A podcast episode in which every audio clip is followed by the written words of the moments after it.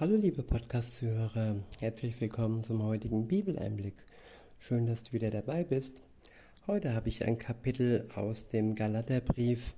Es ist das Kapitel 5 und ich verwende die Übersetzung Neue Genfer.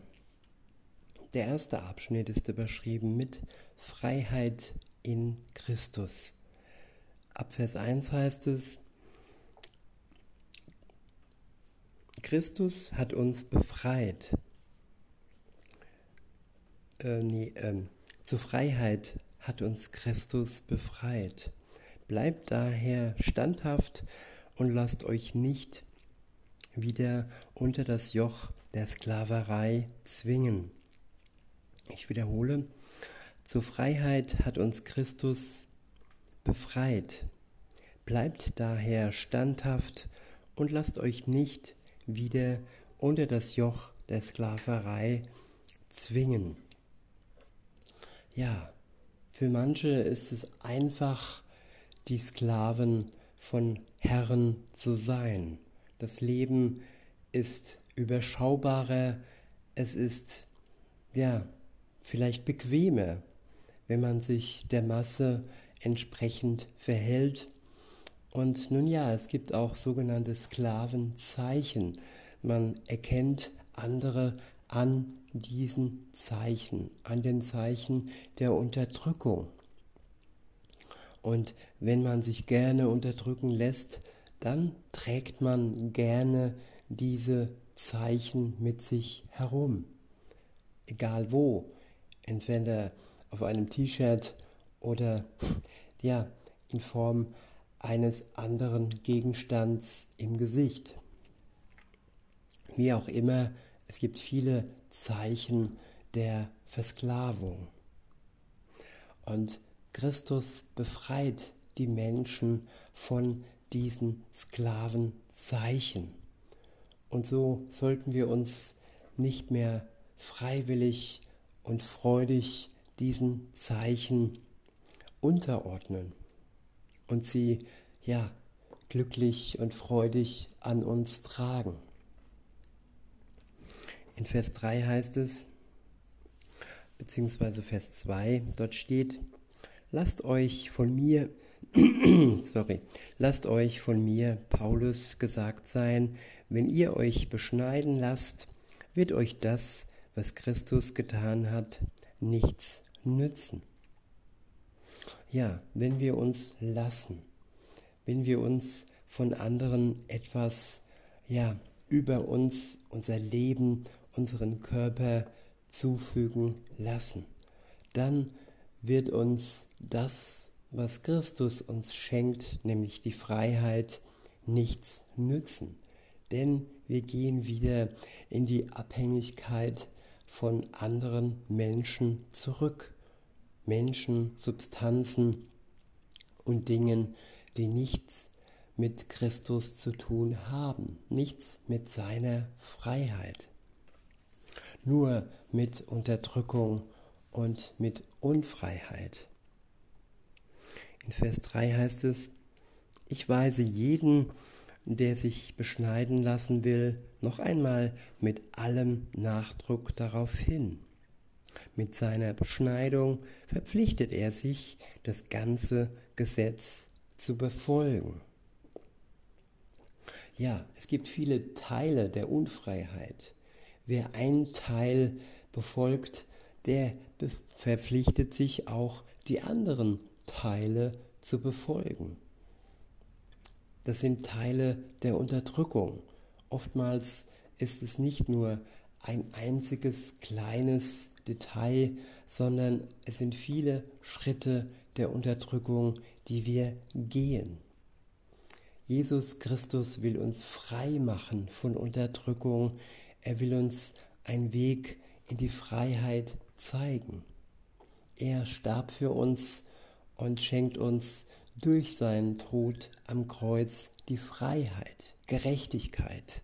Gerechtigkeit durch den Glauben an ihn, nicht durch die Befolgung von Dingen und durch die Versklavung und ja, die Unterdrückung.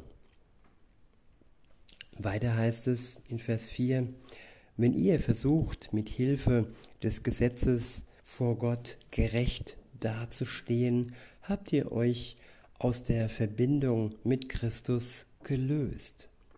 Und euer Leben steht nicht mehr unter der Gnade.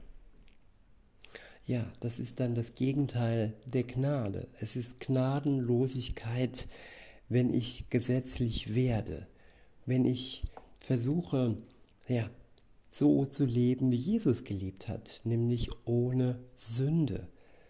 Er hat das Gesetz befolgt. Zu 100 Prozent war er in dieser Welt unterwegs, ohne zu sündigen. Alleine er konnte es. Alleine er hat es für uns getan. Und nur weil er es für uns getan hat, ohne Schuld zu leben, können wir im Glauben an ihn dadurch Gerechtigkeit finden. Weiter heißt es, wir hingegen warten auf die Gerechtigkeit, die Gott für uns bereit hält. Und diese Hoffnung verdanken wir dem Geist Gottes.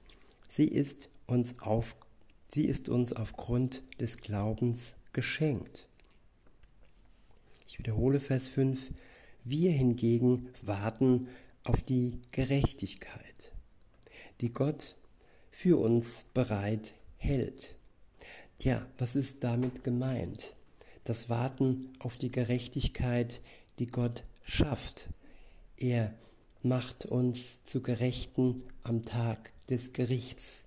Er schenkt uns die Hoffnung, dass wir Erlöste sind.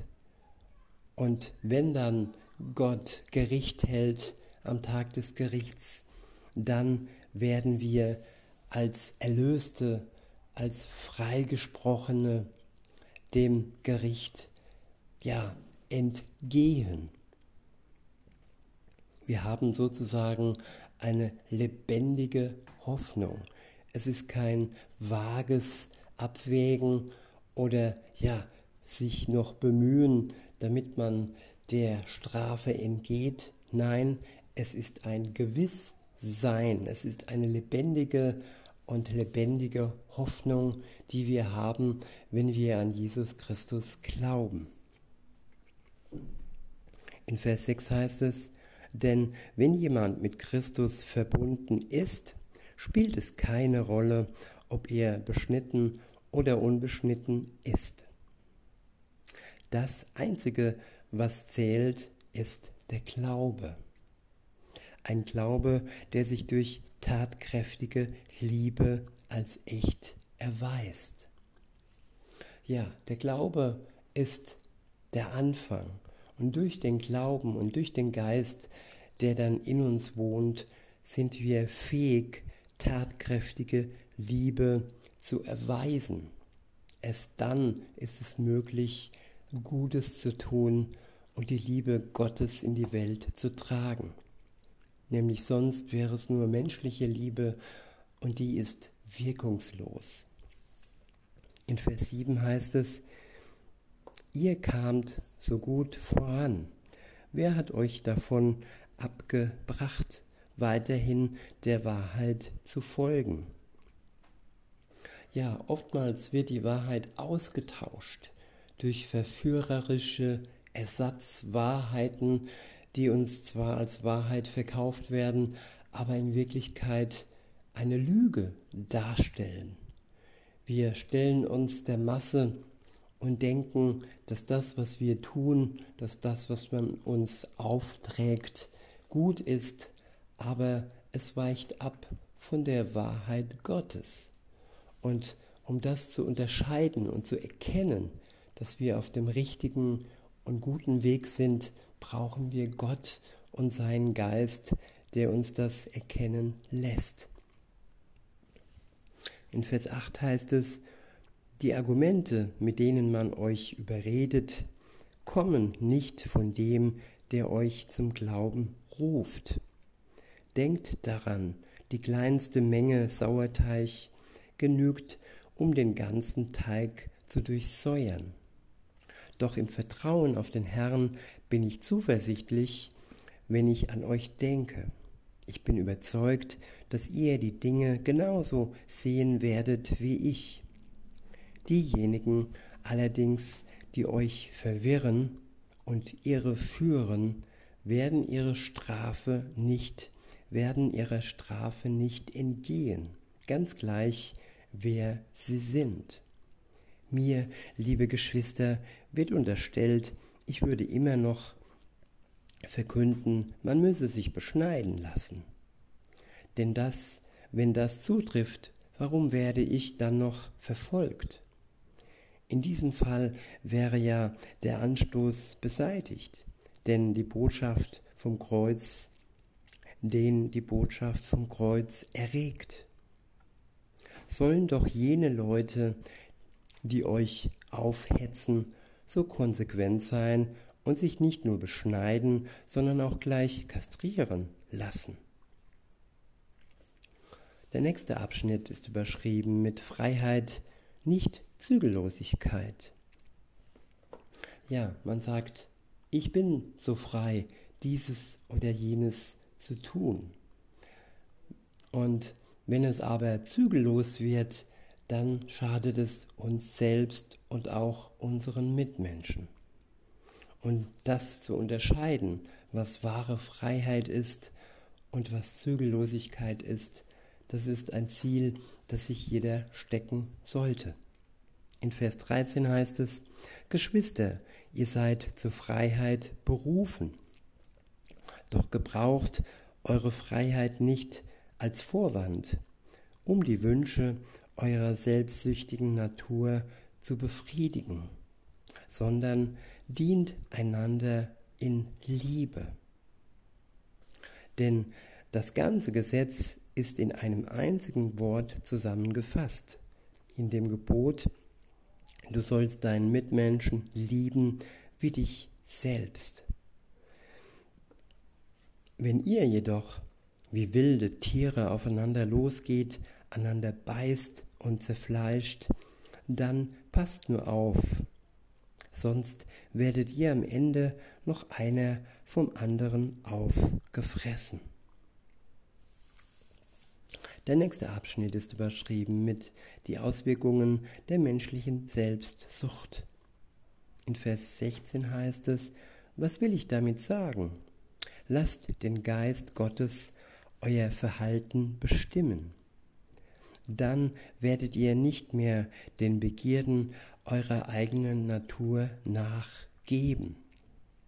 Dann, denn die menschliche Natur richtet sich mit ihrem Begehren gegen den Geist Gottes. Und der Geist Gottes richtet sich mit seinem Begehren gegen die menschliche Natur. Ja, das Menschliche muss mehr und mehr dem Geistigen weichen, denn das Geistige ist ja unsterblich. Es gehört zu dem neuen Leben, das Jesus uns schenkt, wenn wir mit ihm in Verbindung treten und er uns erlöst, nachdem wir unsere Schuld ihm eingestanden haben. Ab dem Moment beginnt unser neues geistiges Leben und das Menschliche darf dann mehr und mehr am Kreuz, wo Jesus für uns starb, sterben. Denn das Menschliche und ja, das brauchen wir nicht mehr. Es ist einfach unnütz und es ist nur hinderlich in unserem Leben. Weiter heißt es, die beiden liegen im Streit miteinander und jede Seite will weiterhin, dass ihr das tut, wozu die andere Seite euch drängt. Wenn ihr euch jedoch vom Geist Gottes führen lasst, steht ihr nicht mehr unter der Herrschaft des Gesetzes. Im Übrigen ist klar ersichtlich, was die Auswirkungen sind, wenn man sich von der eigenen Natur beherrschen lässt. Das sind sexuelle Unmoral, Schamlosigkeit, Ausschweifung, Götzendienst, okkulte Praktiken, Feindseligkeiten, Streit, Eifersucht, Wutausbrüche, Rechthaberei, Zerwürfnisse, Spaltungen, Neid, Trunkenheit, Fressgier und noch vieles andere, was genauso verwerflich ist. Ja, das sind alles Eigenschaften der alten Natur, die dem neuen geistlichen Leben weichen müssen, damit wir, wenn Jesus wiederkommt, ihm gleich werden und dann ja im letzten Schritt alles weggenommen wird, was uns noch hindert, ja ins ewige Reich Gottes hinüber zu gehen. Unser alter menschlicher Körper wird dann hinweggenommen, wenn wir noch am Leben sind oder wenn wir schon gestorben sind und auferstehen, bekommen wir einen neuen Körper der Marke Himmel. Weiter heißt es, ich kann euch diesbezüglich nur warnen, wie ich es schon früher getan habe. Wer so lebt und handelt, wird keinen Anteil am Reich Gottes bekommen, dem Erbe, das Gott für uns bereit hält. Der nächste Abschnitt ist überschrieben mit und die Frucht, die der Geist Gottes hervorbringt. In Vers 22 heißt es, die Frucht hingegen, die der Geist Gottes hervorbringt, besteht in Liebe, Freude, Frieden, Geduld, Freundlichkeit, Güte, Treue, Rücksichtnahme und Selbstbeherrschung. Gegen solches Verhalten hat kein Gesetz etwas einzuwenden. Ja, so werden wir umgestaltet. Das ist das neue geistige Leben. Das ist die Frucht des Geistes. Und es ist das Markenzeichen eines jeden Christus. Äh, Christus. In Vers 24 heißt es, nun, wer zu Jesus Christus gehört, hat seine eigene Natur mit ihren Leidenschaften und Begierden gekreuzigt.